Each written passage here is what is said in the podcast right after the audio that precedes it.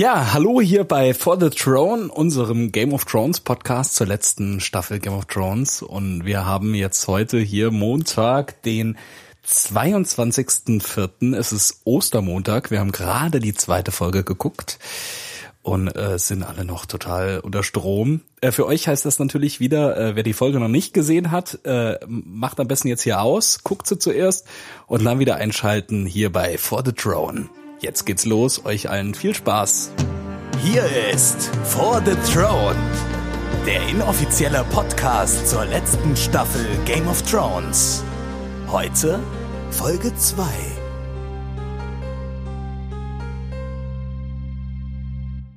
Ja, und heute haben wir sogar etwas Unterstützung. Heute ist nämlich neben Marc und mir ist noch Jonas mit bei uns. Hallo Jonas. Hallo. Na, freust du dich? Ja, natürlich. Ich äh, kann kaum drauf warten, was hier heute passieren wird. Das ist schön. Hat dir die Folge gefallen? Ja, ich muss ganz ehrlich sagen, dass es ähm, für mich persönlich die beste Folge war, in der in Anführungszeichen nichts passiert ist, so seit der vierten Staffel, weil es war so gut geschrieben, meines Erachtens nach, und ähm, es ist so viel Schönes passiert, viele Gänsehautmomente und einfach toll. Tief. War eine sehr schöne Folge, sehr, sehr viel passiert. Äh, Marc, wie hat's dir gefallen? Ja, ich fand die Folge auch sehr gut. Hat jetzt mal ein bisschen ein Gegenteil zur letzten Folge gebildet. Es kam keiner mehr neu. Es war jetzt jeder in Winterfell. Es hat sich komplett um Winterfell rumgedreht.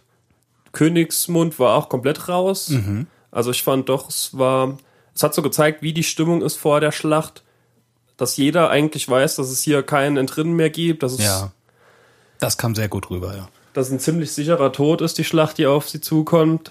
Ja, das wurde ja mehr als einmal erwähnt. Ja. Auch von Tyrion im äh, ersten Sinne. Ja, es war insgesamt eine Folge, wo, äh, wo sich jeder dann auch äh, auf die Schlacht vorbereitet hat. Ne? Man hat gesehen, wie die verschiedensten äh, Charaktere damit umgehen, dass äh, diese Schlacht, von der man ja nicht weiß, wie sie ausgeht, äh, äh, so unmittelbar bevorsteht und wie er sich dann darauf vorbereitet, wie er quasi die letzte Nacht äh, verbringt und man weiß ja noch nicht mal oder die Charaktere wussten ja noch nicht mal, ist es tatsächlich die letzte Nacht? Es könnte ja jeden Moment losgehen. Hat äh, äh, hat der Davos gesagt oder bin ich Nee, wer hat's Brienne. gesagt? Brienne. Brienne hat das gesagt. Äh, absolut richtig, genau. Sie hat gesagt, die Schlacht könnte jeden Moment losgehen. Wir wissen nicht, wann es losgeht. Und genauso ist es ja auch gewesen. So war die, war die Stimmung. Äh, man hat richtig mitgefühlt. Die, äh, ist, äh, ja, die verbringen jetzt quasi äh, eventuell ihre letzte Nacht hier. Begonnen hat die Serie, äh, die Folge ja mit der, einer Szene von jemandem, der gar nicht eigentlich wusste, ob er überhaupt mitkämpfen darf bei der Schlacht. Mit Jamie meinst du? Ja. Ja. Äh, gut, man hat diese äh, äh, diese Verhandlungen in Anführungszeichen äh, hat man ja schon im Teaser für die zweite Folge gesehen. Ich weiß nicht, es gibt Fans, die gucken sich den gar nicht erst an, Ja, weil sie nicht zu viel wissen wollen. Ich habe den natürlich geguckt, weil ich es gar nicht abwarten kann. Ich, die Jonas lacht, der hat das auch schon. Äh, Ja, ja, die, die Wartezeit muss schon noch ein bisschen verkürzt werden durch die Teaser. Ja. Also, ähm, das muss man sich schon mal noch geben. Und das äh, feuert natürlich auch die Spekulationen für die nächste Woche ein bisschen mehr an. Absolut, so sehe ich das auch. Also ich wüsste nicht, wie ich die Woche überstehen sollte ohne Teaser, Behind the Scenes äh, und alles Mögliche, was die da raushauen.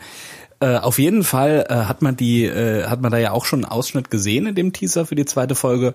Und ich habe jetzt auch die ganze Woche drüber nachgedacht, wie wird das, äh, wie wird das vonstatten gehen da.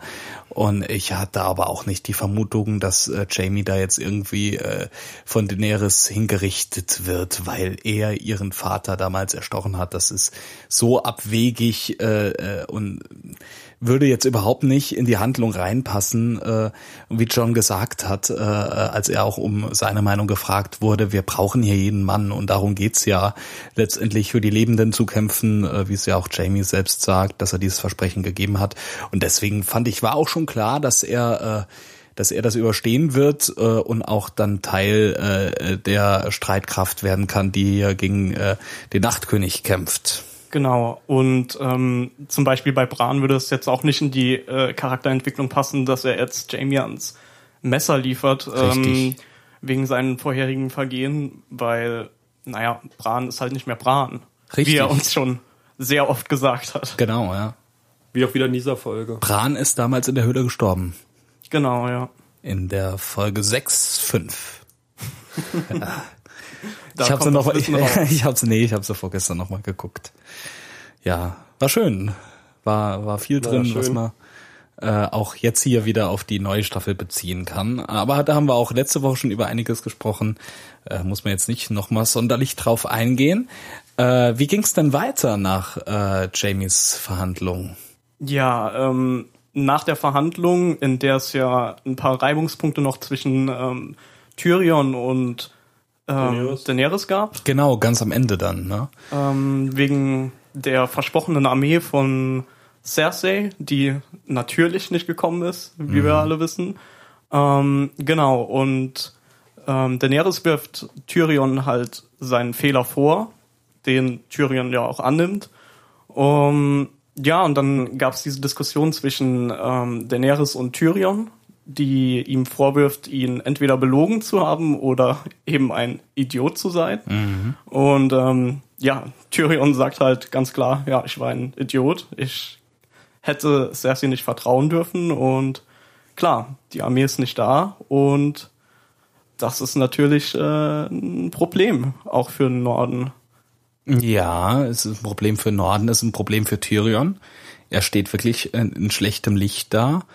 Und es war aber auch ähm, absehbar, dass es so weit kommt. Äh, es, es wurde ja schon seit, seit sie eigentlich auf Drachenstein sind, sch schwieriger das Verhältnis zwischen Tyrion und äh, Dany. Es ist auch kein wirklich ganz offenes Verhältnis. Das könnte vielleicht auch dazu beitragen, dass es so problematisch ist. Äh, Tyrion hat einige vielleicht schlechtere Ratschläge gegeben, ja, äh, aber ich denke, er und ich schätze die die Figur auch nicht so ein, dass das äh, jetzt irgendwie ungewollt passiert, dass er jetzt irgendwie blöd geworden ist in letzter Zeit. Ich glaube auch schon, dass er ein Ziel verfolgt und dass er sich bewusst ist, dass das äh, nicht alles äh, zu seinem Besten äh, letztendlich aussieht. Aber ich denke, er verfolgt schon ein Ziel. Vielleicht sogar auch das Ziel, einfach so viel wie möglich äh, nach Norden zu mobilisieren. Das hat er geschafft äh, und sein Ruf leidet etwas drunter, aber ja, ich denke, er ist sich dessen bewusst und ich kann mir auch nicht vorstellen, dass es einfach irgendwie, dass, dass er die Lage nicht mehr checkt. Dafür ist der Charakter eigentlich zu, zu schlau und wurde uns als zu schlau vorgestellt, staffellang. Zum einen, ähm, kurze Verbesserung, nicht Idiot, sondern nah. Na, Hat gesagt? Tut mir leid. Ähm, zum Kann anderen gab es ja kurz später die Szene zwischen Tyrion und Daenerys, in der Daenerys von Tyrion verlangt, dass er in der Krypta bleibt, so wie viele andere richtig? Nichtkämpfer. Ähm, und denkt ihr, dass Daenerys das ernst gemeint hat, dass sie ihn wegen seines Intellekts brauchen? Oder denkt ihr, sie wollte ihn eher aus den Füßen haben? Ähm, ja, auf jeden Fall. Also Tyrion ist eigentlich für Daenerys unverzichtbar. Ähm, auch wenn, was ich gerade noch kurz einwerfen muss, Tyrion mal selbst gesagt hat, glaube ich, dass er kein ähm, Lenker und Denker im Sinne des Krieges ist, sondern eher äh, ein Verwalter äh, eines Reiches sein kann. Ähm, von daher ist es auch eigentlich nicht überraschend, dass ähm, dass er selbst vor Problemen steht bei, bei diesem Kriegszug, den Daenerys da ja schon seit Jahren geplant hat. Und genau, dann ist es klar, dass er jetzt mal in der Zwickmühle steckt. Aber ich glaube nicht, dass ähm, Daenerys ihn jetzt äh, an Pranger liefert oder so, weil klar, das ist, wurde, wie du schon sagst, seit Staffeln etabliert. Tyrion ist ein wahnsinnig intelligenter Mann und der sollte auch immer noch fähig sein, Daenerys weiterzuhelfen. Mhm. Sansa sagt ja auch in der ersten Folge. Sie sagt ja, äh, dass sie ihn in dem in dem Dialog mit Tyrion sagt sie ja, dass sie ihn für den schlausten oder den cleversten Mann gehalten hat. Äh, bis jetzt auf die Sache, dass er sich von Cersei hat täuschen lassen, was die Armee angeht. Und das zeigt ja auch, dass er dieses Standing auch bei anderen Charakteren hat und auch schon geschätzt wird aufgrund seines Intellekts.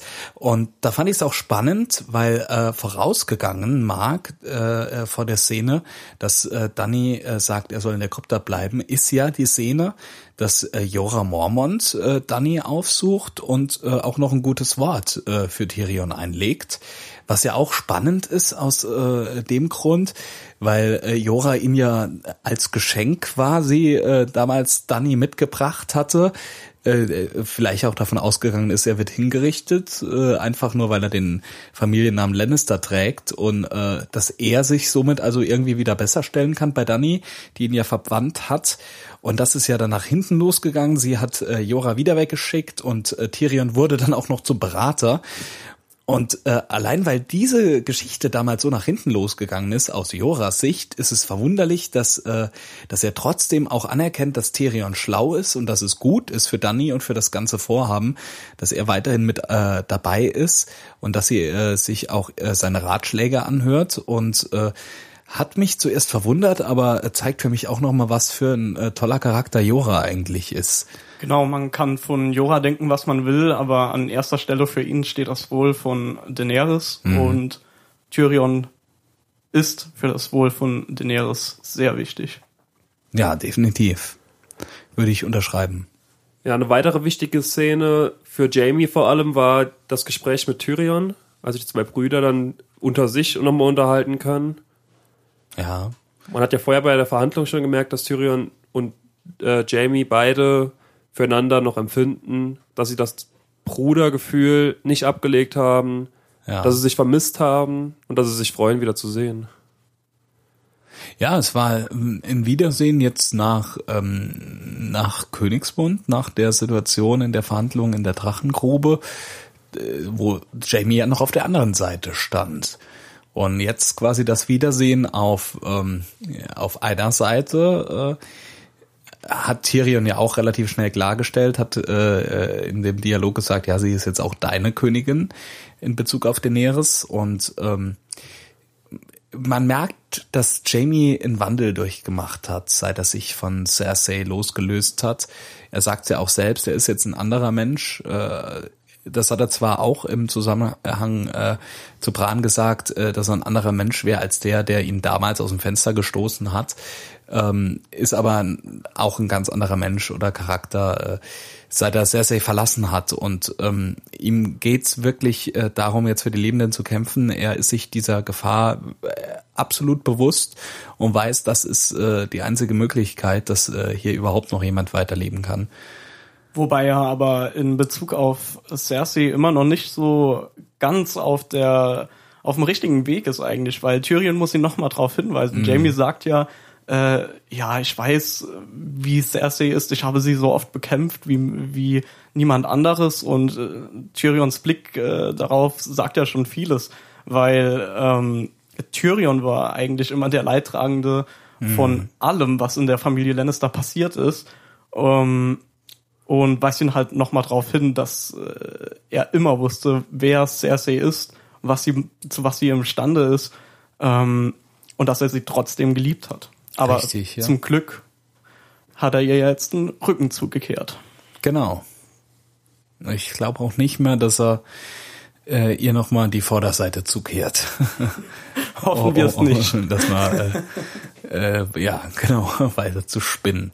Höchstens vielleicht, um mir den Tod zu schenken. Um mir den Tod zu schenken, ja, wer weiß. Ob der Königsmörder nicht nochmal seiner Rolle gerecht wird?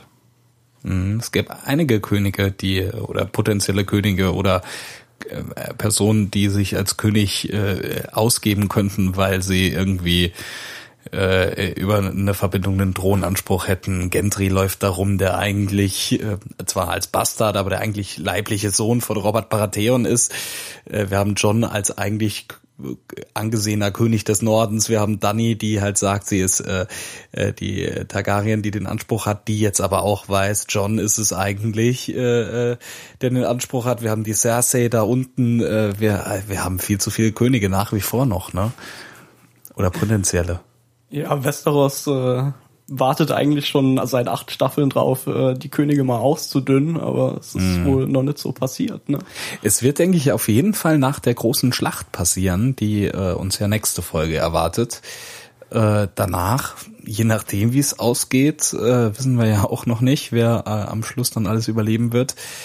Ähm, wird es ja dann auch drum gehen, wer hat denn jetzt den Anspruch auf den äh, Thron und äh, dann muss ja auch noch irgendwie eine Schlacht äh, weiter im Süden kommen, äh, um Königsmund. Wenn es denn tatsächlich so ausgehen sollte, dass der Nachtkönig irgendwie äh, in der Nähe von Winterfell besiegt wird, äh, was äh, ich natürlich hoffe, weil ich nicht will, dass der ganze Kontinent irgendwie in eine lange Nacht äh, fällt und zerstört wird.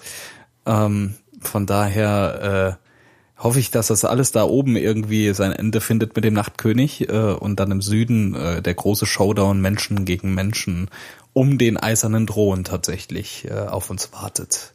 Ja, wo wir dann bei der großen Schlacht sind. Die muss ja natürlich auch vorbereitet werden und dann können wir gerade in die nächste Szene übergehen. Ja, gerne. Ähm, Jamie hat natürlich auf den Mauern schon Brienne erblickt, die die Soldaten drauf vorbereitet und trainiert auf diese große Schlacht. Nicht nur da, sie hat sich ja auch für ihn äh, verbürgt in, äh, in der ersten Szene, als es zu dieser Verhandlung kam.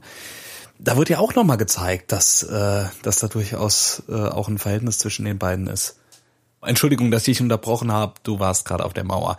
Genau, er geht dann runter und redet mit ihr oder spricht sie an und ähm, äh, ja, man ist sich ja nie so sicher, was jetzt zwischen den beiden abgeht, aber es klingt mittlerweile ja schon so durch, äh, auch jetzt heute mit den Szenen, ähm, dass Jamie schon Gefühle auch für Brienne hegt und sie sagt ja auch noch zu ihm, was, was soll das jetzt? Du, du redest mit mir, ohne mich zu äh, beleidigen, das ist äh, noch nie passiert und ähm, ja, Jamie gibt sich dann natürlich äh, äh, daraufhin völlig dem, dem, dem Plan hin und äh, fragt sie, ob er unter ihr kämpfen kann. Und sie akzeptiert das natürlich.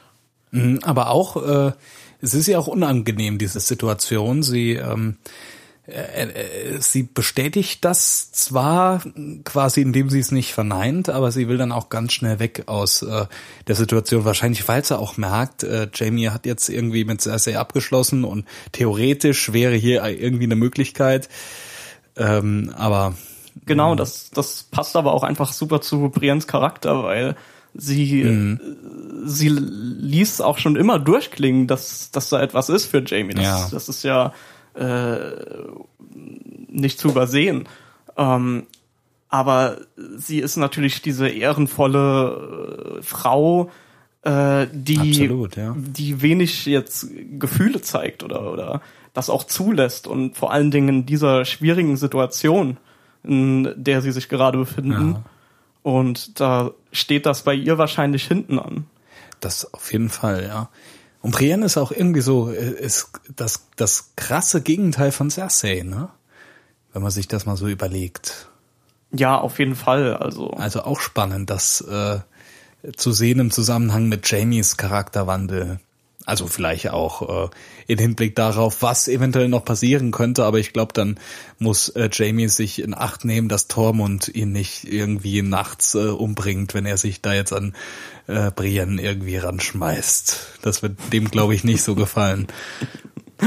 ja, das wäre äh, das No-Go. Man sieht ja auch dann später, wir können ja schon mal vorgreifen auf die Szene dann in der Haupthalle in Winterfell, Ja. ähm, als Tormund dann sagt, ja, wenn, wenn ich ein König wäre, würde ich dich zehnmal zum Ritter schlagen.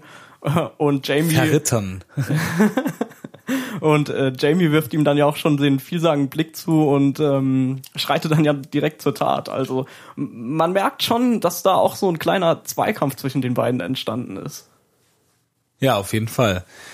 Äh, hätte man auch nicht gedacht, irgendwie so vor ein paar Staffeln, dass am Schluss zwei äh, Männer und einer darunter äh, Jamie Lannister um die Brienne äh, konkurrieren. Ja, das, äh, das ist wirklich verwunderlich, aber äh, es freut mich auch. Also ich, äh, ich finde das Pärchen schon ganz äh, süß, wenn man das so sagen darf. Jamie und Brienne. Ja, ja, Ja. ja.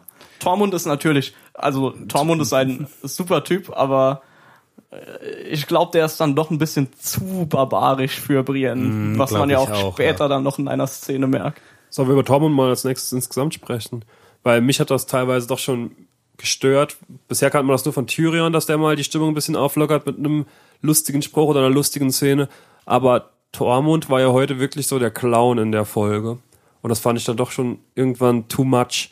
Am Anfang äh, der die Szene, als er ankommt und John direkt fragt, wo ist die große Frau? Das war noch okay. Das war noch so kurz, ein kurzer Einband, Ende von der Szene. Aber in der nächsten Szene, da hat er wirklich von vorne bis hinten sich zum Affen gemacht. Mit dem Getränk, das er mitgebracht hat, wo er sich komplett übergeleert hat, was so extrem in die Länge gezogen wurde. Und es war lustig, klar, aber ich finde, dass in dieser Stimmung, kurz vor der Schlacht, das braucht man dann nicht mehr. Ja, vielleicht ist das aber mm, genau das, was er braucht, kurz vor der Schlacht. Äh, die Geschichte ist ja nicht an den Haaren herbeigezogen. Aber ich brauche das nicht kurz vor Ähm. der Schlacht als Zuschauer. Ja, du, du hättest am liebsten direkt die Schlacht äh, gehabt, ne? Ja, also ich, äh, ich verstehe es, dass man, wenn, wenn man Tormund damit reinbringt in die Situation äh, der Nacht, äh, in der sich jeder auf die Schlacht vorbereitet, dass man dann auch ähm, ja, seine äh, Backstory da noch mit reinbringt, äh, indem er von seiner Kindheit erzählt, dass er äh, da äh, mit zehn den Riesen getötet hat, dann äh, äh, bei der Frau äh, des Riesen äh, die Muttermilch getrunken hat und deswegen auch so stark ist. Und er trinkt ja dann auch irgend so eine weiße Flüssigkeit. Wird wahrscheinlich auch irgendwie Riesenmilch sein, die er sich da noch mitgebracht hat. Wobei das Und, mit der ähm, Riesenwilch äh, so ziemlich niemand wissen wollte. Das wollte wahrscheinlich niemand wissen, äh, aber er hat sich damit ja auch auf die Schlacht vorbereitet, indem er das Horn äh, leer gesoffen hat und äh, damit nochmal die letzte Stärke äh, gesammelt hat, äh, die er für die Schlacht braucht.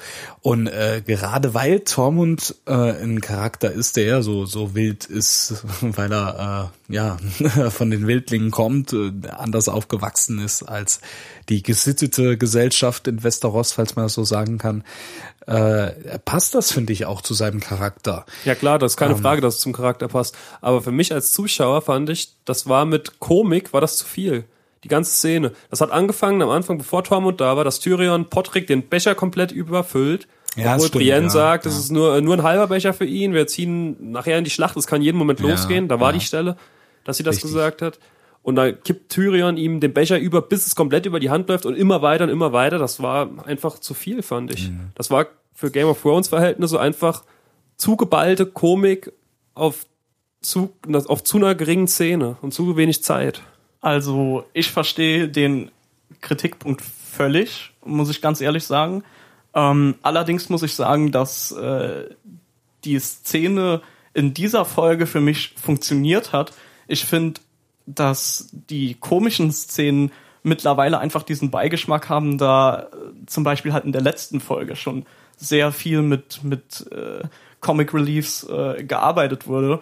Und in der letzten Folge war es bei mir auch, also war es für mich auf jeden Fall zu viel, muss ich auch sagen. Äh, in dieser Folge, klar, ich verstehe es, ähm, aber war es für mich noch okay. Aber im Kontext von der ganzen Staffel jetzt schon, von den zwei Folgen, äh, verstehe ich den Kritikpunkt absolut. Ja, also im Gesamtkontext verstehe ich das auch voll.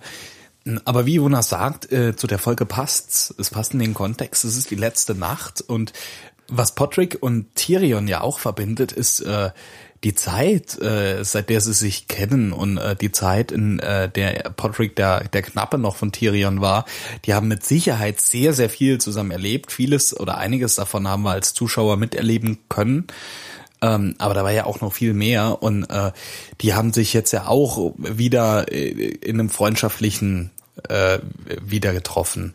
Und äh, es ist die letzte Nacht vor der Schlacht. Sie könnten eigentlich beide den nächsten Tag nicht mehr überleben. Mit dem Grinsen, das man von beiden gesehen hat, äh, fand ich, das ging auch völlig okay, dass der Becher da äh, so voll war. Ich verstehe, was du meinst, dass es das war, dass es äh, Tormunds äh, äh, Leertrinkaktion von diesem Horn war, dass Davos äh, danach dann, äh, der, äh, der ja vorher gesagt hat, nee, nee, für mich nix äh, zu trinken, äh, gesagt hat, okay, jetzt brauche ich doch einen Becher. Ja, Und am Schluss waren sie alle äh, halb strack. Ähm, äh, verstehe ich, dass es für dich too much ist, aber ich glaube, es ist auch wirklich, wenn man, wenn man denkt, äh, ey, morgen ist es vorbei und wir kämpfen gegen eine scheiß Armee aus äh, äh, untoten Zombies und äh, da hinten stehen noch äh, 70 äh, weiße Wanderer, äh, die alle äh, irgendwie ganz äh, strange und äh, gruselig aussehen. Ich glaube, da kann man sich auch schon mal am Abend vorher äh, richtig schön was reinhauen noch. Vor allem kam dann relativ schnell auch ein ziemlich krasser Wechsel in derselben Szene noch. Ja. Von äh, Komik zu Tragik quasi, beziehungsweise zu sie waren ja alle dann doch ziemlich gerührt, als Jamie sagt, Brienne, komm her, knie dich hin. Ernsthaftigkeit, die Szene war plötzlich ganz ernst. Ja, Brienne hat Tränen in den Augen während der ganzen späteren Szene. Und sie hat gelacht danach. Sie ist sehr gerührt Richtig. von Jamie und ist ihm sehr dankbar auch dafür, dass sie endlich außerhalb von diesen Klischees, von diesem Mann-Frau endlich behandelt wird wie die Männer, die wahrscheinlich weniger geleistet haben als sie. Ziemlich sicher sogar. Ja, genau. Also trotz dieser Komik in der Szene vorher muss man doch sagen, dass dieses Röntchen eigentlich für mich zwei der Top-Momente in dieser Folge ähm, produziert hat. Nämlich, wie ihr schon sagt, sie ist äh, zum Ritterschlagen von Brienne und dann später auch noch der Gesang von Potrick. Das war Gänsehautalarm. Aber nur im englischen Original, ne? Ja, meiner Meinung nach nur im englischen Original. Im Deutschen Ich fand, der Gefällt- deutsche Synchronsprecher hat auch ganz gut gesungen. Also, ich Ja. hat's auch auf Deutsch berührt. Ja, ich, äh, ich bin vorbelastet. Ich finde die deutsche Synchro nicht so toll insgesamt. Natürlich kann man sich's gut drauf angucken, aber ja, wie gesagt, ich bin vorbelastet. Da muss ich mich raushalten. Ich bin auch vorbelastet. Ich finde, äh, natürlich ist überhaupt nichts gegen äh, die Qualität des O-Tons zu sagen, das Ganze im Original zu hören, aber ich bin äh, von der deutschen Synchro doch auch sehr begeistert und äh, sehr zufrieden. Äh, sehr viele tolle Sprecher dabei, muss man auch sagen, äh, die wirklich einen tollen Job auch abliefern. So kurz vor Release auch, weil die bekommen das Material auch äh, wirklich äh, recht kurzfristig, haben noch sehr viel geschwärzt drin, müssen also auch äh, da noch äh, viel Eigenarbeit reinstecken, um den Charakter, um die Emotionen des Charakters richtig zu finden und das dann auch zu spielen. Also an dieser Stelle mal kurze Props an die ganzen äh, deutschen Synchronsprecher, die da beteiligt sind. Ähm, vielleicht kann man dem Zusammenhang auch noch kurz darauf hinweisen, dass wenn wir von Theons Schwester sprechen, äh, die im Deutschen äh, Ascha heißt, dass wir äh, die meinen, wenn wir Ascha sagen, äh, weil sie ja im Englischen äh, Yara. Yara, ich sage mal Jara, aber keine Ahnung. Yara Greyjoy. Yara, du bist äh, da eher bewandert im Englischen. Ähm, genau, dass er äh, halt den Namen hat. Äh, das heißt, falls es da irgendwie in der ersten Folge mal eine Verwunderung äh, gegeben hat, mit Ascha meinen wir dann Theons Schwester, die Yara. Da würde ich auch direkt überleiten zur nächsten Szene nochmal. Okay. Und zwar würde ich da die Synchronisation aufgreifen, beziehungsweise die Übersetzung, weil neben John Schnee finde ich das nächste, was mich sehr auf dem Deutschen steht, ist der Name Graufreud. Und da würde ich zu Theon übergehen und Theon und Sansa. Ja. Okay. Ja. Weil da sieht man wieder die Zeit, die vergeht mittlerweile schneller als in den Staffeln vorher. Theon ist nach fünf Minuten Sendezeit quasi äh, jetzt in Winterfell angekommen. Und Sansa begrüßt sie wie ein Bruder, der ja auch, der ja für sie ist quasi. Sind zusammen aufgewachsen. Richtig. Ned ja. Stark hat ihn als quasi nicht anders aufgezogen als John zumindest und die anderen Kinder. Und, Und- er war immer ein Teil von der Familie und das sieht man in dieser Szene, wo Sansa ihn in den Arm nimmt. Und auch die Vergangenheit mit Ramsay Bolton sieht man, da haben sie zusammen durchgelitten. Definitiv. Und wie? Und wie? Also sie hat die, sie ist sichtlich erleichtert, um ihn zu sehen und freut sich, ihn in die Arme schließen zu können. Genau, ja. Auch ein absoluter Gänsehautmoment für mich. Und äh, an der Stelle will ich natürlich mal nachfragen, wie würdet ihr eine Love Story zwischen den beiden finden? oh nee, die wird für mich irgendwie nicht passen. Für mich auch nicht. Also ich fand auch, es war ein super bewegender Moment, aber für mich kam es auch irgendwie doch ein bisschen äh, unerwartet, weil ähm, das letzte Mal, dass ich jetzt zumindest mal so aktiv äh, äh, Sansa und Theon erlebt habe, war irgendwie, sie sind geflohen äh, aus Winterfell, sie haben das äh, zusammengepackt äh, oder auch äh, Sansa hat es eigentlich nur mit Theon gepackt und durch ihn. Sie ist ihm dankbar dafür, aber trotzdem äh, hängt das alles äh, mit, mit der Eroberung von Winterfell und dem scheinbaren Töten von Bran und Rickon, äh, ähm, hängt da alles noch irgendwie mit hinterher. Und dass sie da jetzt plötzlich bei dieser, äh, bei dem Wiedersehen äh, so emotional war, das kam für mich zu unerwartet, hat mich aber trotzdem gefreut, weil Theon ja auch eine unglaubliche Entwicklung durchgemacht hat, scheinbar oder fast gebrochen wurde von Ramsey ähm, seine Männlichkeit verloren hat und jetzt ein scheinbar umherwandelndes Wrack ist, das nicht mehr viel hinbekommt, aber halt dann jetzt trotzdem in so einer Situation emotionalen Beistand äh, auch bekommt. Hallo, aber bitte kein Sexismus, er hat nicht seine Männlichkeit verloren. Er hat seine Genitalien verloren. Er ist männlich wie eh und je.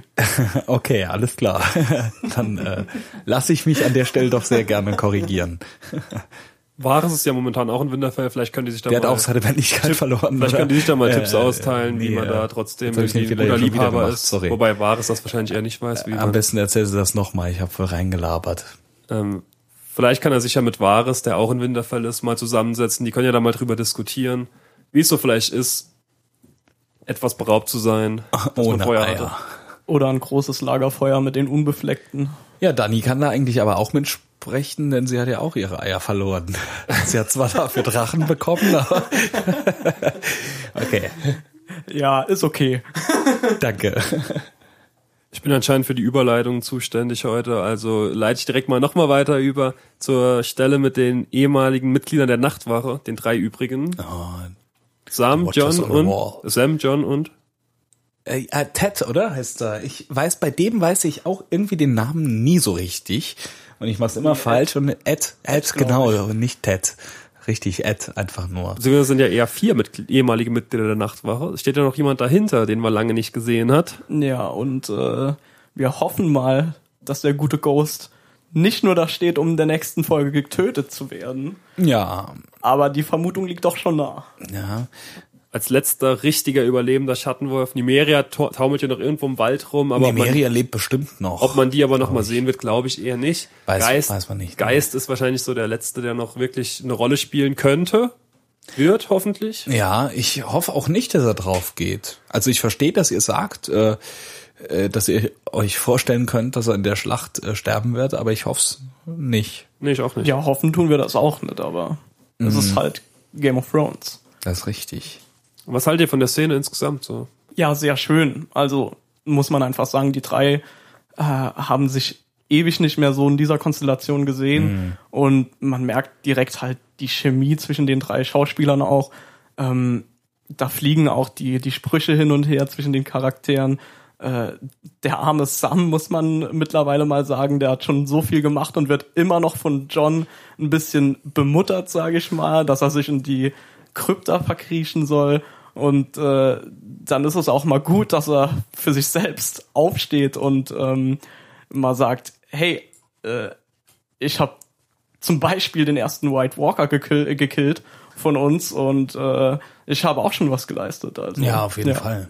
Ja, und die ganze Szene wird dann noch, natürlich auch mit dem schönen Satz Now our watch begins eingeleitet. Ein weiterer Callback natürlich zu der gemeinsamen Zeit, die die drei hatten.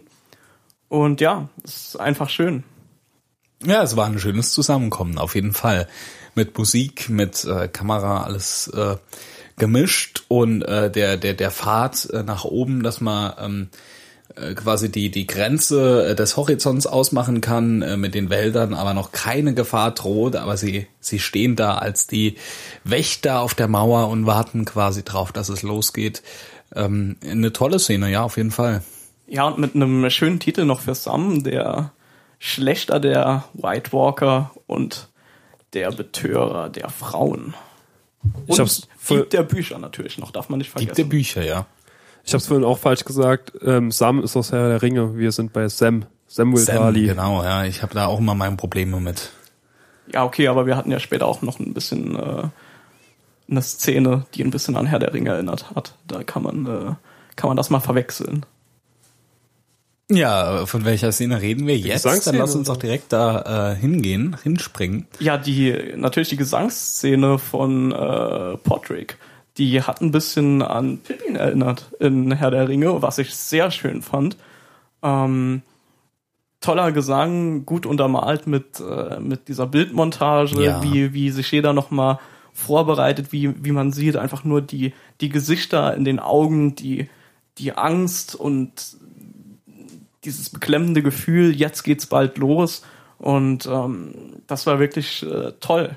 Einer war in der Szene aber nicht beklemmt und das war der gerade frisch beglückte Gentry. Nee, der hat glücklich geschlummert, Richtig, aber ja. Aria sah nicht so zufrieden aus, muss man sagen. Kann vielleicht auch dran liegen, dass sie halt wirklich, ähm, wie sie dem Hund auch gesagt hat, heute Nacht sterben wird. Ja. So wie, wie sie es selbst auffasst. Und deswegen jetzt noch einmal Sex haben wollte in ihrem Leben. Ja. mit ihrem ehemaligen Freund, eventuell Geliebten. Nee, Gendry. also ich glaube schon, dass sie Gefühle Geliebter nicht. hatte. Also ähm, zumindest mal rein von den Büchern, äh, da bin ich so weit schon im Lesen, äh, dass äh, diese Reise, die sie da den Königsweg und dann äh, die ganzen Umwege machen und von den Lannisters verfolgt werden, in Harrenhal enden, äh, äh, das habe ich alles durch. Und ähm, natürlich ist es ein sehr inniges äh, Verhältnis zwischen den beiden und äh, eine sehr, sehr gute Freundschaft, aber ähm, äh, von Liebe würde ich äh, da noch nicht sprechen, zumal in den Büchern sind die Charaktere ja alle äh, noch wesentlich jünger. Ähm, da wäre es dann auch für äh, ein Setting, in dem sowieso alles äh, viel jünger passiert, trotzdem zu strange, wenn da was wäre, meiner Meinung nach. Und ähm, Jonas schüttelt den Kopf, für den Ja kann gut, es ich nicht meine, jung genug äh, sein. Daenerys ist 13 am Beginn, Ja. zu Beginn der Bücher. Jetzt, Aber äh, bei den Büchern, ich sag's ja, äh, wie gesagt, Ach so, also okay. äh, und selbst für die Bücher könnte es dann, wenn wenn Aria, die ja will ich nichts Falsches sagen, äh, acht, neun ist ja, äh, oder sowas oder zehn vielleicht, Ja. ist einfach irgendwie, äh, glaube ich, dann nicht, dass man da schon ähm, von Liebesverhältnis irgendwie was sagen kann. Aber äh, unabhängig davon, ähm, ja, äh, es, es war relativ äh, schnell klar, äh, als das Gespräch anfing, als es nicht mehr um die Waffe ging, äh, worauf das hinausläuft, weil sie ja auch vorher in der Szene mit äh, Barrick Dandarion und äh, dem Bluthund gesagt hat, dass sie bestimmt nicht ihre äh, letzte Nacht hier mit zwei alten Säcken verbringen will. Und ähm, als sie dann das Thema da drauf gelenkt hat im Gespräch mit ähm, äh, mit Gendry, dann war klar, woraus hinausläuft, äh, dass es ihr jetzt letztendlich nicht so gefallen hat, äh, ist dann ihr Problem, ne? Irgendwie letzte Nacht äh, vor der Schlacht. ja gut, man könnte ja noch drüber diskutieren, ähm, dass sie zuerst einen Hund haben wollte, aber dann hat der Berix die gestört. Aber nee, Spaß beiseite. Das war ja aber die zweite Szene zwischen Gentry und Arya. Arya war vorher schon bei Gentry gewesen, um nochmal ihn dran zu erinnern, dass ihre Waffe fertiggestellt wird. Das hat sie auch eindrucksvoll gezeigt, dass sie eine Kämpferin ist, indem sie drei Wurfmesser direkt auf dieselbe Stelle geworfen hat. Da war er sichtlich beeindruckt und da hat er nicht lange gezögert ihre Waffe, die sie ihm ähm, in Auftrag gegeben hat, angefertigt hat. Richtig, er hat ja vorher noch gezögert, als es drum ging, äh, soll sie da jetzt wirklich kämpfen und ja, sie kann vielleicht Vergewaltiger und Mörder töten, aber hier geht's drum gegen den Tod und zwar den Tod irgendwie leibhaftig. Ist irgendwie ein Widerspruch in sich, aber ja, es geht drum, gegen den leibhaftigen Tod zu kämpfen und ähm, ob sie dafür bereit ist und dann komplett lässig äh, zückt die da die drei äh, Speere aus Drachenglas und wirft die da äh, alle äh, recht nah an die äh, gleiche Stelle an dem Balken. Äh, da hat sie natürlich Gentry klar gemacht, ey, ich habe mich verändert, äh, seit wir uns zum letzten Mal gesehen haben und äh, ich hab was drauf, ich kenne den Tod, ich kenne den Gott des Todes. Der Tod hat viele Gesichter und ich äh, bin mir dessen bewusst und äh, guck mal, was ich kann. Habt ihr den Kerl gesehen, der direkt neben dem Pfeiler stand? Ja, ja, der war Richtig. sicherlich auch sehr beeindruckt. Äh, Ja, der, zu- zu- ja, der, der war, glaube ich, äh, beim dritten äh, war er schon nicht mehr da, oder? Der hat dann gedacht, ich gehe jetzt auch besser irgendwie mal hier weg, bevor mein äh, mein Tag, äh, mein äh, mein letzter Tag vor der Schlacht äh, so endet, dass ich vor der Schlacht sterbe. Ja. Fuck Ja. that. I'm out of here. Ja, und im Zuge von Arias wilder Nacht ähm, geht sie auch noch hoch auf die Burgmauern und trifft dort den Hund, was auch eine wirklich schöne Szene war, muss man sagen. Auch wieder eine sehr offene Szene, ne? In der die Leute einfach sagen, was, äh, was sie denken und was Sache ist. Und nicht viel um den heißen Brei herumgeredet wird. Eigentlich wurde insgesamt nicht so viel geredet. Das war ja auch eher nur so eine Hinleitung, dass Aria geht. Aria hat nochmal so ein letztes Gespräch mit dem Hund gehabt und ist dann ja auch gegangen mit dem Spruch, den wir schon gesagt haben, mit euch alten Säcken bleibe ich hier nicht. Ähm, aber der Hund hat ja zu ihr ziemlich mit einem väterlichen Verhältnis gesagt, ja, ich habe zwar für noch niemanden gekämpft, beziehungsweise sagt sie ja, du hast für noch niemanden jemals gekämpft, außer für dich selbst. Und er schaut sie an, sie haben Augenkontakt und er sagt, doch, ich habe für dich gekämpft. Ja, Und das- absolut richtig, ja. Das war doch schon ziemlich emotional und das hat auch das erste Treffen aus der letzten Folge ein bisschen wieder gespiegelt. Das war ja auch schon eher positiv. Da war, war sie auch froh, also sie war nicht erschrocken, dass er überlebt hat. Sie war eher froh, dass sie ihn nochmal sieht quasi. Ja. Aber auch äh, in die andere Richtung. Und der Hund ist wirklich glaube ich, glücklich gewesen, äh, Arya am Leben zu sehen. Ähm, und ich finde, man hat auch schon äh, damals auf ihrer gemeinsamen Reise gemerkt, dass äh, der Hund so radikal, wie er eben auch ist, äh, dass er trotzdem ähm, Sie nicht sich- ganz scheiße findet. ja, er, er, er interessiert sich für sie, er will, dass es ihr gut geht Mhm. und er hätte diese lange Reise bestimmt nicht mit jedem so mitgemacht. Definitiv nicht, nee. Zeigt, zeigt uns auch nochmal, dass der Hund im Gegensatz zu seinem Bruder auch noch irgendwie einige Gefühle hat und nicht irgendwie total abgestumpftes äh, Und abgefault. Kriegswesen ist. Ja, abgefault ist, äh, ist er nicht. Äh, er ist verbrannt, äh, da fault er nichts mehr. Aber ähm, ja. In der Folge war noch jemand verbrannt. In der Folge war noch jemand verbrannt. Du, bist, du hast heute wirklich ja die besten äh, Überleitungen. Ja. Äh, genau, äh, wenn äh, Ser Davos, äh, unser Lieblingszwiebelritter, äh, die Suppe austeilt und äh, da diverse äh, junge Menschen, Kinder ähm, aus Winterfell und Umgebung da äh, bei ihm sind. Eine, äh, mit der er dann ja auch das Gespräch führt, das kleine Mädchen, das sagt, sie will auch kämpfen, weil ihre zwei Brüder kämpfen, ähm, erinnert sehr stark an Sherin, oder?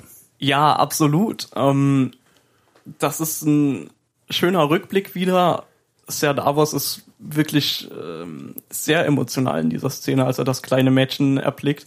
Und musikalisch ist es tatsächlich auch unterlegt mit ähm, der Musik, die Shireen damals immer gesummt hat. Also nochmal eine kleine, aber feine Note in dieser Ja? Szene, die sehr schön ist. Ja, habe ich vorhin gelesen. Also ich habe Ah, es sehr nicht, cool, ja. ich habe es nicht gehört. Ich muss, ja, man, man kann nicht ich muss, alles, ja. äh, ich muss den Ruhm abtreten, aber äh, wirklich schön. Ähm, Ja. Genau, und äh, man sieht, wie, wie sehr berührt er ist und ähm, auch dann sehr schön von Gilly, die dann daraufhin ähm, zu dem kleinen Mädchen kommt und ihr auch gut zuspricht. Ähm, erwähne ich dann gerade auch noch mal im Nebensatz. Äh, Gilly hat mir in den Szenen, in denen sie da war, auch ganz gut gefallen.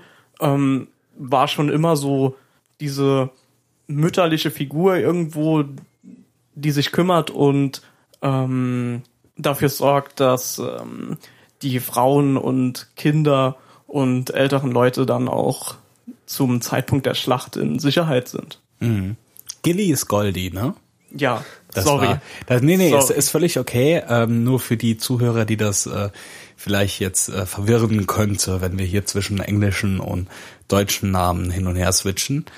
Ähm, genau, ja. Und ähm, für mich war au- auch deutlich, äh, äh, dass Davos ist äh, voll an äh, Sherin erinnert.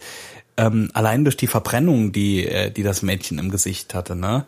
Äh, das ist wie, wie bei Sherin, dass wir den Grauschuppen, ähm, ein kleines, unschuldiges Mädchen, das durchaus auch ein bisschen Grips und Verstand hat, ähm, da jetzt vor ihm steht und mit ihm spricht und äh, ja, da ist er voll wieder zurück äh, daran erinnert. Ähm, vor, vor allen Dingen auch der Mut, weil ich finde, das war eine Eigenschaft, die Shireen sehr ausgezeichnet hat. Definitiv, ja. Als sie vor dem Scheiterhaufen stand, hat sie sich nicht beschwert. Sie hat sich immer in den Dienst der Sache gestellt von äh, Stannis. Und ja, das kleine Mädchen, wie es sie auch schon anklingen lässt, ähm, will auch kämpfen und genau, wird dann auch dazu berufen, dann in der Krypta die Frauen und Kinder zu verteidigen, sollte es Das zum Ernstfall kommen. Das fand ich auch in der Szene ein ganz schönes Gegenspiel zwischen diesem bärtigen Mann, der da stand und gesagt hat, ja, ich bin kein Kämpfer, ich weiß nicht, was ich machen soll, ich weiß nicht, wo ich Waffen kriege, ich weiß nicht, was ich überhaupt hier mache. Ähm, ich weiß nicht, warum du mir jetzt Suppe geben sollst. ja. Und er sagt dann, äh, ja, da hinten sind Waffen, hört euch oft beschweren, geh da hin, hol dir eine Waffe und stell dich aufs Kriegsfeld und üb. Ja. Und dann kommt das kleine Mädchen und sagt, ich will kämpfen, ähm, wo finde ich alles? Der Mann scheint noch nicht so ganz verstanden zu haben, dass Um wenn die Toten kommen und hier alles platt machen, dass man dann nicht mehr leben kann. Und dass es dann egal ist. Also entweder er kämpft jetzt und stirbt eventuell dabei oder er stirbt sowieso. Und das scheint irgendwie noch nicht so jeder im Norden verstanden zu haben. Also insgesamt ähm, äh, sind, sind da alle irgendwie noch so in ihrem eigenen Ding drin. Äh, Nicht alle, aber einige und äh, ja, an solchen kleinen Charakteren zeigt sich das auch, dass äh, dass das durchaus nicht bei jedem angekommen ist, um was es jetzt eigentlich hier gerade geht oder jetzt in der nächsten Folge geht. Genau, und diese Ablehnung zeigt sich ja auch noch allgemein, auch in den Szenen mit Miss Sunday und äh, den Kindern, die ihr gar nicht Hallo sagen. Und äh, als großer Charakter, der auch, naja, auf jeden Fall hat sie verstanden, worum es geht, aber auch diese Ablehnung noch gegen Daenerys, die äh, Sansa noch hegt, die man vielleicht noch mal ansprechen sollte. Das Gespräch zwischen den beiden. Definitiv, da haben wir noch gar nicht drüber gesprochen. Das Gespräch, das war natürlich, stimmt, warum haben wir darüber noch nicht gesprochen, ne? Wir sind direkt zu Theon übergegangen, das war die Szene vorher. Genau, wir sind direkt hier weitergegangen. Ähm, während man ja äh, in der ersten Folge noch relativ viel Ablehnung äh, von Seiten Sansa gegenüber Daenerys äh, gesehen hat, ähm, ging es ja in dem Gespräch relativ schnell genau auf die andere Seite, dass sie beide äh, insofern gleichgesinnt sind. Sie sind Frauen, die sich äh, diese Führungsposition erst erarbeiten müssen und den Respekt erst irgendwie äh, erarbeiten müssen. Und äh, da hat man ja auch gesehen, Sansa war direkt, äh, hat direkt zugestimmt, ne, und hat gemerkt, okay, da sind wir auf einer Wellenlänge und vielleicht ist die ja doch nicht so scheiße, wie ich gedacht habe am, am Anfang. Äh, aber ganz am Schluss zeigt sich dann auch doch noch mal, dass äh, Sansa sich da jetzt auch nicht blenden lässt von ein paar ähm, Gemeinsamkeiten, die sie haben. Denn äh, wenn sie dann anspricht, äh, ja, wie sieht's denn beim Norden aus? Äh, wir waren äh, schon mal ein freies Volk und wir haben uns jetzt eigentlich dazu entschlossen, dass wir das wieder sein wollen. Und äh, auch wenn wir jetzt hier gemeinsam gegen die Toten kämpfen, müssen wir äh, unbedingt drüber reden, was mit dem Norden passiert, wenn äh, das alles hier rum ist. Und das hat Dani natürlich auch nicht so gefallen. Ne? Sie will schon äh, Königin der sieben Königslande sein und nicht nur der sechs. Ähm, und wenn man die Größe des Nordens hinzurechnet, dann sind sie ja eigentlich sogar noch weniger als sechs. Dann sind sie ja irgendwie so die Hälfte des Kontinents nur. Ja, genau. Also so schnell sie beisammen waren, so schnell waren sie auch wieder auseinander, weil Das haben ähm, wir gut gesehen, ja. Ja, ja, es, äh, Dani, ähm, Entschuldigung, Sansa lässt sich, lässt sich davon halt auch nicht blenden, weil äh, klar sind sie in der Sache vereint, aber man hat ja auch dann am Schluss gemerkt, dass äh, Daenerys nicht wirklich eine Antwort auf die Frage von Sansa hat. Was passiert denn dann mit dem Norden? Und äh, klar, denn Sie wurden aber auch unterbrochen, muss man auch sagen. Also es Ja. hätte mich natürlich interessiert, wie es weitergeht, Klar. aber es war erstmal Stille und so. Jetzt muss man mal kurz äh, gucken, was sagen wir. man muss sowieso ja. sagen, in den wirklich wichtigen Szenen und interessanten Gesprächen dieser Folge wurde oft eigentlich weggeschnitten. Richtig, Nehmen ja. wir mal das Gespräch jetzt zwischen äh, Daenerys und Sansa, dann was auch noch interessant äh, war oder gewesen wäre, wäre das Gespräch zwischen Bran und Tyrion, Tyrion, gewesen. definitiv, ja. Weil die beiden haben bestimmt was zu bereden irgendwo. Mhm. Ähm, und natürlich dann am Schluss der Folge noch, worauf wir wahrscheinlich noch zu sprechen kommen. Ja, sollten wir. Sollten wir auf jeden Fall. Sollten wir vor allem bald machen, weil wir sind schon wieder super lang hier am, am Erzählen, was natürlich kein schlechtes Zeichen ist, aber ähm, genau, äh, langsam dann zum Ende der Folge kommen. Äh, was hatten wir denn da? Ja, aber bevor wir direkt zum Ende kommen, da noch kurz zwei Szenen zwischendrin. Und zwar von Jora, in denen Jora quasi die Hauptrolle übernommen hat. Und zwar mit seiner neuen Anführerin, beziehungsweise seiner aktuellen Anführerin. Ja, was heißt Anführerin? er ist ja schon noch äh, bei äh, Dani. Du meinst wahrscheinlich die, ähm, Ihres, seines äh, Hauses. die, die des Hauses, genau, um, um das klar zu sagen. Äh, genau, ähm, habe ich mich auch drauf gefreut auf diese Szene, ähm, weil ich ja äh, tatsächlich auch im Laufe der Woche erst festgestellt habe, stimmt. Jora Mormont ist jetzt in Winterfell und die Liana ähm, war ja auch in der ersten äh, Folge schon präsenter, ist ja auch da. Das heißt, da wird es wohl auch noch ein äh, Zusammentreffen geben und ähm, man, man wusste ja auch nicht, wie Liana rea reagiert. Ich meine, Genau. Jora ist verstoßen aus, aus der Familie. Richtig. Sie Ähm, kennt das aber eigentlich auch nur aus Erzählungen. Genau, Damals äh, war sie noch nicht äh, geboren oder noch nicht. Nee, sie war, glaube ich, noch nicht geboren. Ist schon länger her. Ähm, genau, sie war noch nicht geboren und ähm, deswegen, sie ist ja auch eine Frau äh, oder ein junges Mädchen eigentlich noch, ähm, das trotzdem sehr scharfsinnig ist und äh, eine eigene Meinung hat, die auch vertritt und da Und wie sie die vertritt. und, äh, genau, und da völlig dahinter steht. Und deswegen auch super interessant, wie sie halt dann selbst mit dem in der Familie als Verräter äh, bekannten Jora umgeht. Und sie ist auch schon hart und schroff und ähm, äh, äh, ihm gegenüber auf jeden Fall, aber sie ist auch äh, ganz am Schluss, wenn sie ihm äh, viel Erfolg und viel Glück für die Schlacht wünscht, natürlich auch wieder herzlich und zeigt, dass er sich auch ein eigenes Bild macht, dass er jetzt nicht nur drauf geht, was sagen die Erzählungen, ja, der ist, wird verstoßen, sondern ähm, er ist jetzt Teil von dem Ganzen hier. Wir müssen zusammen sein und deswegen kann man dem auch viel Erfolg und viel Glück wünschen und ähm, ja. Und sie ist auch mutig, sie geht mit in die Schlacht. Sie geht nicht zu den anderen Kindern in die Krypta, sondern will mitkämpfen und ihr Haus verteidigen. Sie hat ja schließlich auch neben Männern auch noch Frauen und Kinder ausgebildet auf der Bäreninsel. Ja, man muss halt einfach sagen, von Liana Mormont könnten sich einige ähm, vermeintliche Führungspersonen in äh, Westeros noch ein paar Sachen abschauen, was ähm, das, das Anführen und äh, das, das Leiten eines Hauses und, und von Menschen angeht. Das ist schon sehr stark, was sie da abliefert. Ein starker weiblicher Charakter. Toll geschrieben. Hoffentlich endet sie nicht so wie der junge Umbar. Hoffentlich nicht, weil so einen Schreck, äh, den überlebe ich nicht zweimal. Ja, war schon, schon ein Schreckmoment. Aber ein schöner. Ähm, die andere Szene mit Jora war, als er das quasi Diebesgut von Sam überlassen bekommen hat. Und zwar das Schwert des Hauses Tully. Tali, nicht Tali. Äh, aber ja, ist ja klar, wen du meinst. Ähm, habe ich zufälligerweise letzte Woche nochmal die äh, Folge aus der sechsten Staffel gesehen, in der Sam dann das Schwert äh, entwendet äh, aus seinem Zwischenstopp äh, zu Hause, bevor er dann mit Goldie weiter nach Alsace geht.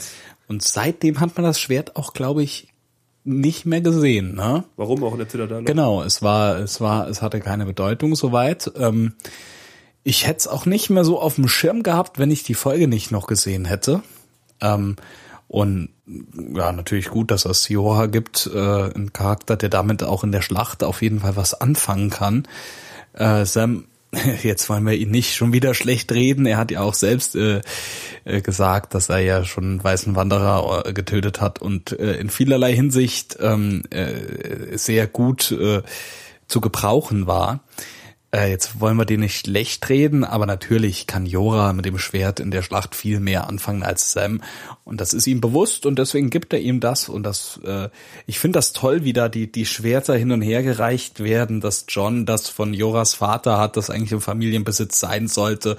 Ähm, jetzt bekommt Samuel, äh, Jora das von Samuels Familie ähm, die Danny umgebracht hat.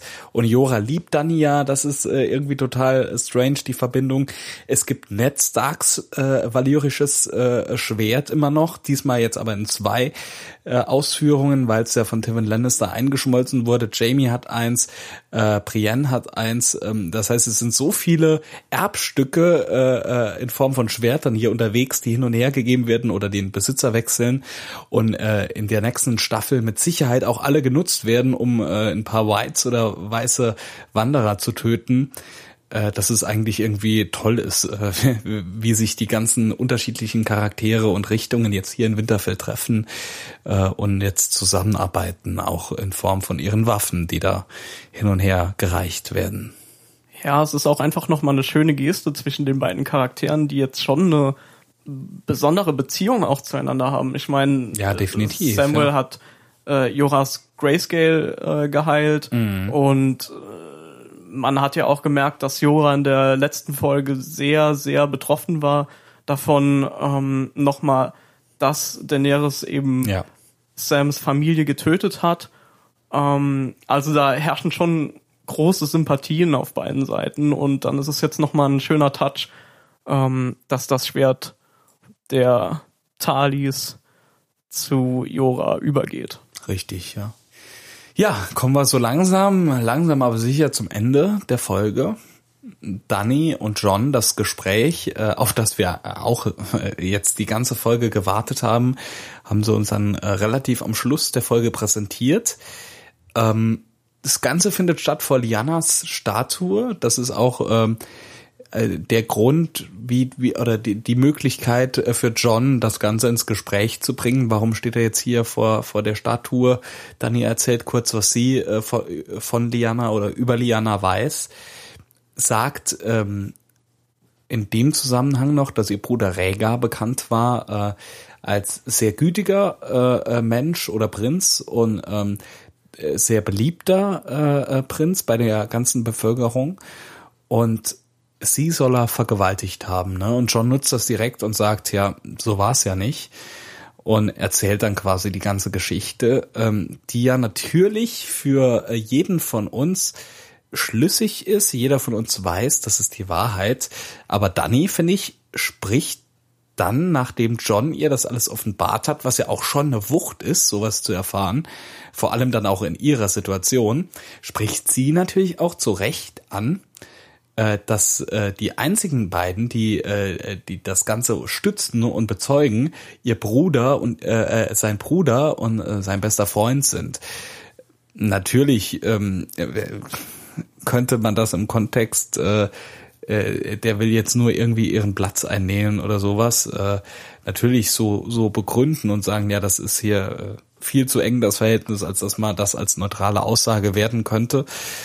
Bevor ich jetzt äh, auf das, was du gesagt hast, eingehe, ja. muss ich noch ganz kurz sagen, es wurde ja schon oft kritisiert, wie Emilia Clark spielt. Aber in dieser Szene muss ich sie wirklich loben, weil die Reaktion von Danny war eigentlich alles mh, was man gewollt und was man erwartet hat. Es war einfach toll. Die, dieses schockierte Gesicht fand ich ja. super, die, dieses Zurückweichen war toll und es ist schon plausibel. Na, natürlich muss sie das irgendwo in Frage stellen. Sie geht einfach, sie geht nach Winterfell und sie kennt diesen John jetzt schon. Richtig, ja. Ja, eine gewisse Zeit lang. Natürlich kennt sie ihn nicht ewig, aber äh, dann wird sie hier auf vor so vollendete Tatsachen gestellt. Hör mal, ich bin, äh, ich bin deine Tante oder so.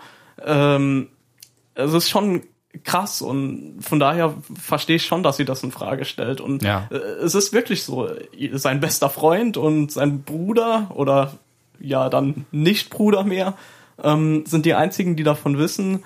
Und ich bin wirklich gespannt, wie sich das noch entwickelt. Ähm, lange hat man sich Boat 6 gewünscht. Wird es noch mal passieren? Wir wissen es nicht. Die Szene wurde ja dann auch wieder unterbrochen, genauso wie vorher schon mit Sansa und Daenerys. Die Daenerys-Szenen ja. wurden eigentlich immer unterbrochen, quasi. Und diesmal durch ein Kampfhorn. Richtig, äh, und zwar dann mit quasi der letzten Szene für die Folge.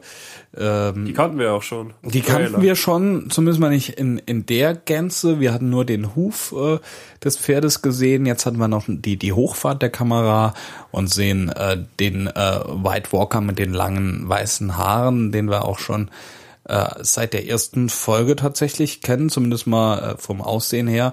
Jetzt haben wir gesehen, es gibt da ganz, ganz viele, die genauso aussehen, genau die gleiche Frisur haben. Das sind wahrscheinlich alles Krasters Kinder. Äh, vermutlich. Ich, ich muss auch ganz ehrlich sagen, als ich die Folge das erste Mal gesehen habe, sah ich halt nur ihn und die, der hm. Kameraschwenk kam, dann sah man ja die Reihe der Richtig, White Walker. Ja. Und jetzt, als wir das zweite Mal geschaut haben, ähm, sah man wirklich am Horizont Horden von Whites oder White Walkern und also das wird nächste Woche ja. übel. Das wird übel. Da war ich doch noch mal überrascht dann. Das habe ich jetzt noch gar nicht gesehen, wird mir aber im zweiten Mal gucken bestimmt dann auch noch mal, jetzt gerade wo ich es auch weiß, äh, ins Auge fallen. Ähm, weil du jetzt auch eben gesagt hast, dass John und Danny unterbrochen wurden, ähm, fand ich gar nicht schlecht, dass das jetzt ja. passiert ist. Äh, ich finde gut, dass sie es weiß jetzt. Ähm, jetzt gibt's die Schlacht als nächstes in der Folge. Und je nachdem, wie das ausgeht, muss sowieso drüber gesprochen werden. Äh, wie geht's jetzt weiter? Wer hat eigentlich den Anspruch auf den Thron? Hinter wen stellen wir uns? Also natürlich äh, arbeiten die alle irgendwie zusammen, aber es muss ja trotzdem eine Figur geben, die äh, das Ziel der ganzen Unternehmung ist, die dann auch nach Cersei auf dem Thron sitzen soll, wenn es denn soweit kommt. Und äh, darüber muss definitiv gesprochen werden. Und so wird jetzt, es wurden alle Weichen gestellt und nach der Schlacht kann man dann mal schön mit allen, äh, die überlebt haben, drüber diskutieren. Vor allen Dingen hat man sich vielleicht vor der Staffel noch gefragt, ähm, ja, White Walker, Cersei, aber was für Konflikte gibt's eigentlich noch jetzt noch, was für Reibungen kann es noch Mm, geben richtig. Äh, in der letzten Staffel. Und ich finde, trotz dass nicht so viel passiert ist in den ersten beiden Folgen, wurden da jetzt schon wurden relativ viele Konflikte auch aufgebaut, die ähm, sich dann noch nach der Schlacht oder nach dem ja, Sieg, der natürlich angepeilt wird gegen die White Walker, äh, die da noch im Raum stehen und die, die sich au- ausspielen dann. Und das finde ich toll eigentlich. Klar, es musste irgendwo zu Konflikten kommen, wenn so viele Hauptcharaktere auf einem Platz sind. Aber wie sie das jetzt geschafft haben, muss ich doch schon, muss ich loben. Denkt ihr am Ende von der nächsten Folge gibt's noch so viele Hauptcharaktere? Nee, Nee, auf keinen Fall. dieses Mal definitiv nicht. Was erwartet Ähm, ihr von der Schlacht? Ich erwarte, dass er besonders geil wird. Ich habe äh, letzte Woche, wie gesagt, noch mal ein paar Folgen aus der sechsten Staffel gesehen, unter anderem auch die Schlacht der Bastarde. Und äh, äh, Miguel Sapochnik, ich hoffe, der Name ist jetzt irgendwie halbwegs korrekt ausgesprochen. Äh, der Regisseur von der Schlacht der Bastarde äh, wird jetzt äh, auch die dritte Folge äh, für uns ähm, äh, inszenieren. Übrigens auch der Regisseur von der Schlacht bei Blackwater Bay. So weit Und informiert richtig, bin. ja, er hat Und insgesamt falls er uns gerade zuhört, Entschuldigung, falls der Name falsch ausgesprochen war. genau Und Grüße. Er wird Richtig, uns verzeihen. Äh, insgesamt sechs Folgen hat er, glaube ich, äh, Regie geführt. Ich weiß jetzt aber auch nicht, äh, welche das genau sind. Äh, auf jeden Fall die zwei haben wir und die waren beide richtig klasse. Schlacht der Bastarde habe ich, wie gesagt, letzte Woche nochmal gesehen äh, und war nochmal sehr begeistert davon, äh, wie, wie die ganze Folge aufgebaut war und dargestellt war. Von daher können wir, glaube ich, wirklich sehr, sehr gespannt auf nächste Woche sein und uns wirklich sehr drauf freuen. Vor allen Dingen bei einer Laufzeit von einer Stunde 20 oder Richtig, 30 ja. und äh, da kann man ruhig mal froh sein, dass wir jetzt endlich Genau. mal eine längere Laufzeit bekommen in der letzten Staffel. Richtig. So, Daniel, drei Namen. Drei Kennen das ja Namen. aus letzter Folge schon. Wer stirbt nächste Folge? Auf jeden Fall. Nee, äh, will ich jetzt, will ich gar nicht jetzt äh, zu sehr drüber spekulieren. Äh, es gibt viel zu viele Optionen. Äh, ich, also wenn ich das richtig sehe, äh, hat Jonas drei Namen, die er, äh, die er sagen will, aber ich will da heute gar nicht zu sehr spekulieren. Ich hoffe eigentlich, äh, dass alle überleben, auch wenn ich weiß, dass es nicht so sein wird. Aber die Spekulation gebe ich dann jetzt weiter an Jonas. Ja, also zwei Leute würde ich auf jeden Fall mal in den Pool werfen. Ähm, das sind Missandei und Grey Worm, weil äh, wir reden über Game of Thrones und da bekommst du nicht einfach so eine intime Szene, wie die beiden hatten, auch in dieser Folge, äh, ohne danach zu sterben. Also es tut mir leid für die beiden, aber ich glaube, die Strände werden sie nicht mehr sehen. Möglich, ja. Ich finde, zwei von meinen drei Tipps von letzter Woche sind ziemlich heiß für nächste Woche. Auch. Okay. Die Und- wären. Cersei kann ich rausnehmen von letzter Folge. Ich glaube nicht, dass die nächste Folge überhaupt zu sehen wird, sein wird. Und Ja, es wird noch dauern, bis sie stirbt. ja. allerdings fand ich, dass Jora relativ emotional heute in der Folge gezeigt wurde und vielleicht auch als Abschied diente diese Folge. Und Brienne. Ich glaube, die beiden Charaktere, für die könnte es theoretisch eng werden, dass Brienne als Ritter nächste Woche die Schlacht verlassen wird. Wie gesagt, ich denke, es werden ein paar sterben. Ich will äh, mich nicht festlegen, wer. Es könnte jeder sein. Wir haben den äh, einen Teaser gesehen, äh, wo von all unseren geliebten Hauptcharakteren ein persönlicher Gegenstand einsam im Schnee liegt, äh, ein Symbol äh, oder äh, eine Symbolik dafür, dass äh, dass da einiges passieren wird, dass einige um Winterfell, in Winterfell sterben werden.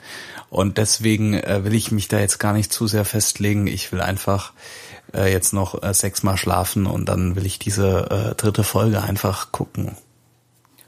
Vielleicht auch nur fünfmal schlafen, weil äh, diese Folge wurde übrigens von Amazon Deutschland geleakt. Gestern schon. Ich habe es natürlich nicht gesehen, aber ich habe es gehört. Ach ja, krass. Das, Nur eine Info am Rande. das wusste ich zum Beispiel auch noch nicht.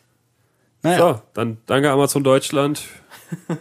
Wir warten auf nächste Woche. Genau. Gut, in diesem Sinne würde ich sagen, wir haben heute sehr viel besprochen. Es war länger, als wir eigentlich machen wollten.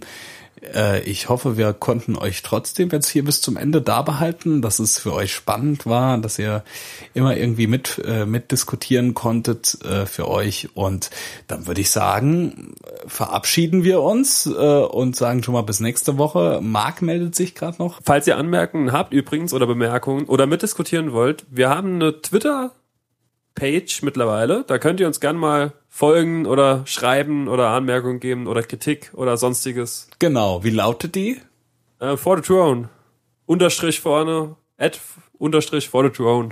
Wer sich mit Alles Social klar. Media auskennt, wird es finden. Okay. Zwinker-Smiley. so, das war's dann jetzt auch mit der Folge für diese Woche. Und dann würde ich mal sagen, dass unsere Wacht für heute endet. Sehr schön gesagt. In dem Sinne, Vala Morgulis. Valadoeris, bis nächste Woche. Valadoeris.